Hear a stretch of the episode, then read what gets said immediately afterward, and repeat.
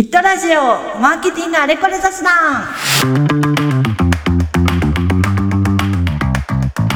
映画業界お役立ち情報満載のリサーチメディアキックレポート編集部のターニャです。よろしくお願いします。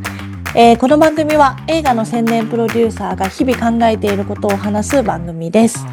マーケティング目線で世の中を見ると見るものが変わってくるということで本日も木こりの木村さんをお招きして放送してまいります。よろしくお願いします。よろしくお願いします。はい、木村さんの前回は期待感の煽り方についてお話をしていただきまして、で最後にあの映画館で映画を見る価値の重要性についてお話ししていただいたんですけど、実際そその価値っていうのを、まあ、どうやって作っているか今日はぜひお伺いしたいなというふうに思うんですけど、はい、映画館で映画を見る価値ってどうやって作っていらっしゃるんですか？難しいですよね。そうですね。なんで難しいかっていうと、はい、映画館でも見れるけどちょっと待てば配信でも見れるよっていう話だから、うん、わざわざ面倒くさい面倒くさい行為っていうかわざわざ映画館に来てもらってその1本だけの映画に対してお金を払って見てもらうっていう行為をしてもらうには、うん、なんかそれなりの価値がないと、はい、まあ、配信じゃなくて映画館に行かなきゃっていう気持ちにはなかなかなんないと思うんですよね。うんうんうんうん、そうですね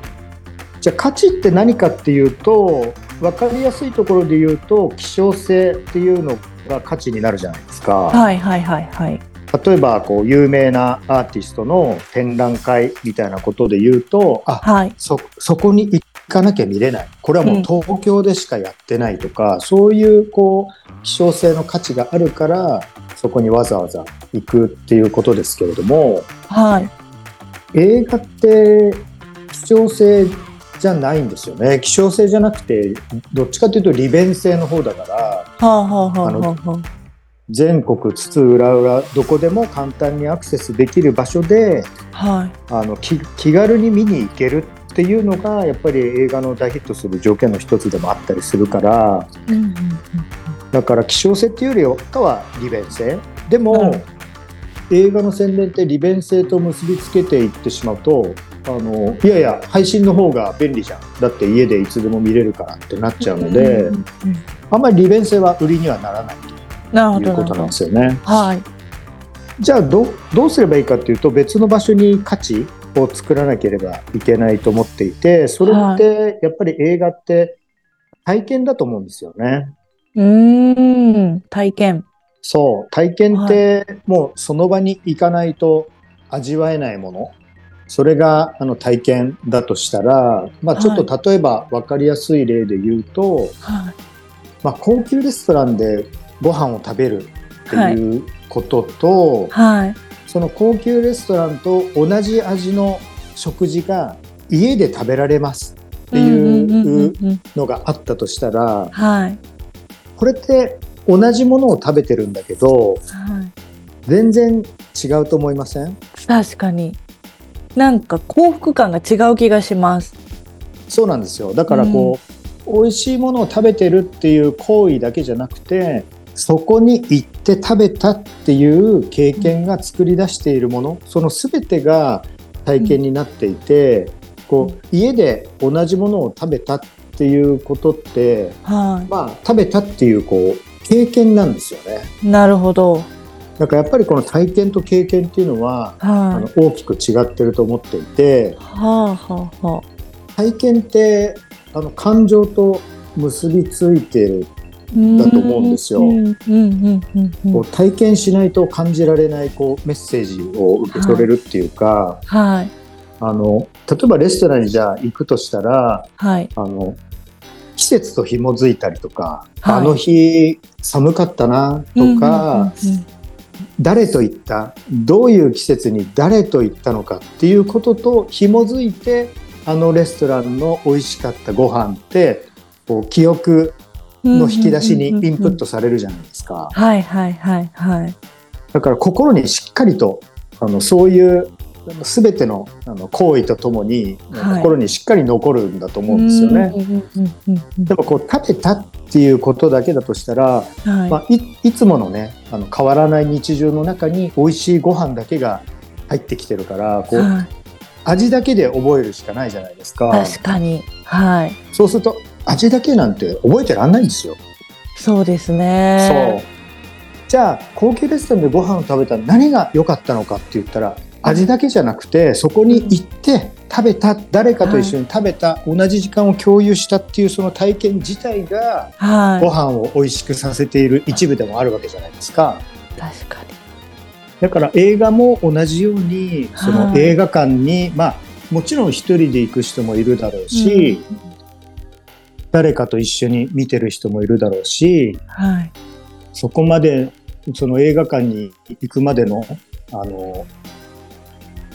電車に乗ってる時の気持ちとかうん。読んだ時の本とか、ええ。いろんなそういうあの立体的な記憶と一緒にはい。映画を見たっていうことがこううん。記憶されてくると思うんで、はいそれってなんかこうもう映画が面白かったとかご飯が美味しかったっていう引き出しじゃなくてもう思い出っていう、はい。自分の引き出しに入ると思うんですよね。そう。その思い出の引き出しを開くことができるとはい。もう感じるものが違ってくると思ってて、なんか面白かったかどうかっていう客観的な情報じゃなくて、はい。こうリアルな自分の感情と混じって、あのしっかりと記憶に残るっていう感じがするのでやっぱりその体験映画を見るっていう体験が、えっと、どういう感情を生み出すのかっていうところがあのしっかりとつながってくるといいんじゃないかなと思ってて。うん。そうだから映画の価値っていうのは誰が作ったどういう映画で誰が出てるかっていうそういうこう表面的な情報を伝えることだけじゃなくて、はい。もうちょっとこう体験をするとどんな価値が得られるのかっていうこう具体的なメッセージこう見終わったらどんな気持ちになりますよっていうこととかあと作品によってはあの例えば、えっと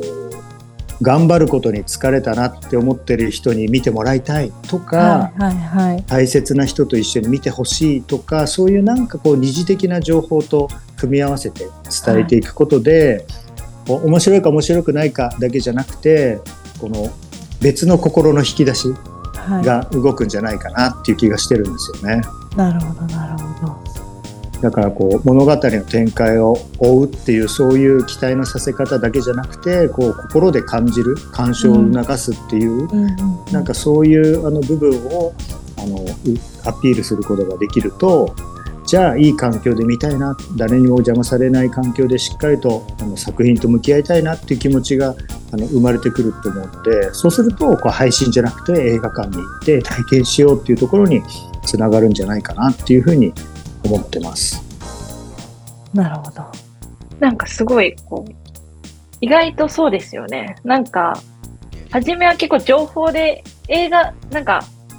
映画のテレビとか見てると結構情報だけ入ってきて、それで見るか見ないかみたいな気持ちにもなったりするんですけど、なんか今聞いていて、なんかその先の、確かに自分がちょっとこう心揺さぶられるとか、なんかちょっと感情が動いた時とか、あ、泣けそうだなとか思った時とか、そこまでが伝わると確かに映画館に行きたいなっていうふうに、すごい自分も思うかもしれない、うん思ってたなって今お話を聞いていて思いました。そうですよね。なんか映画、なんか自分がなんで映画を行くのかっていうのをちょっと考えたことがあって、何を求めて行ってんのかっていうので言うと、ええ驚きと感動なんですよ、僕が求めてるのは。あなんか僕の中でエンターテインメントってー驚きと感動であるっていうふうに思ってて、だからええ。驚いてもらいたい、感動してもらいたいっていう気持ちがうまく届けばいいなと思いながら宣伝してるんですけど、なんかその気持ちがちゃんと伝わって、こういう体験ができるよっていうのが伝わると、例えば、このキャストでこの内容だったら、本当は興味が湧かないんだけど、うんなんか気になるなっていう作品って時々あるじゃないですか。そうですね。はいはいはい。普段全然アニメ見ないんだけど、なんかちょっと気になるっていうのはやっぱりこうそういう情報が見え隠れした時に見たくなってきてで見に行った時にこう想像してないものが見れるとそこには驚きがあるしその先には感動があっていやーいいもの見たっていう気持ちになったりすると思うんですよね。なのでそんなことを考えながらえ期待感を煽ってるっていうお話でした。はい、ありがとうございます。ここまで木村さんいろいろお話ししていただきましたけど、なんかすごく、なんか分かりやすくお話をしていただいて、すごいなというふうに思ってたんですけど、こういうふうになんか木村さんが今お話ししていることがなんか整理されてるのって、なんかどうどうしてですか？どうやなんかやってらっしゃるんですか？はい。えっとなんかこういうのってはい。無意識な状態だと思うんですよね。例えばじゃあ映画選ぶ時ってそんなに一生懸命メッセージはあんのかなとか自分は期待が煽られてんのかなとかはい。無意識じゃないですか。なんでこの映画見たの？って言ったらもう単純に面白そうだからっていう言葉にまとまっちゃうわけですよ。はい。でもそれをこう深く見ていくためには何でもかんでもこう細かくねこう分解していくこう因数分解じゃないけどこうパーツはいパーツに分けて物事を考えていくとあの発見があったりするんですよね。そうなんかあのこの間えっとうちの子供がはい。ご飯を食べるのが遅くてほ悩んでてう。はい。なんかどうやったらご飯が早く食べれるかっていうのをちょっと相談されたんですよ。うん